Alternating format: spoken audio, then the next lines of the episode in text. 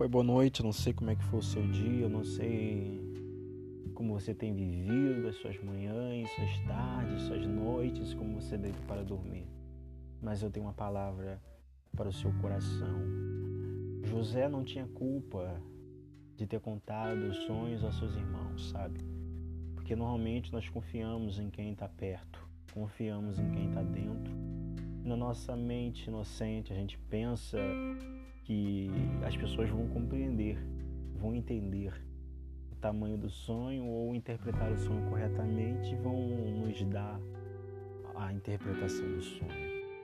Mas nós vivemos num mundo de ilusão, infelizmente, onde nós contamos com alguém, sabe aquele negócio de estamos juntos, mas quando você precisa, na verdade você está sozinho. Na verdade é você e Deus. Sabe por quê? Porque infelizmente as pessoas não aprenderam a lidar com sonhos grandes que não são seus.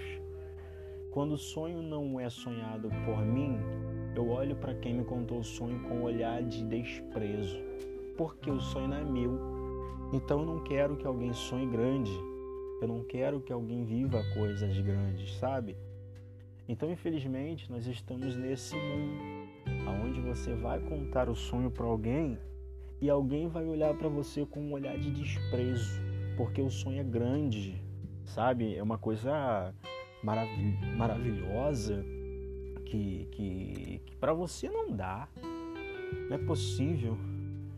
Então, talvez você fique triste, chore, não sei como é que você fica emocionalmente quando vive um momento de decepção porque você confiou em alguém, porque você confia em alguém, essa pessoa e essa pessoa traiu você.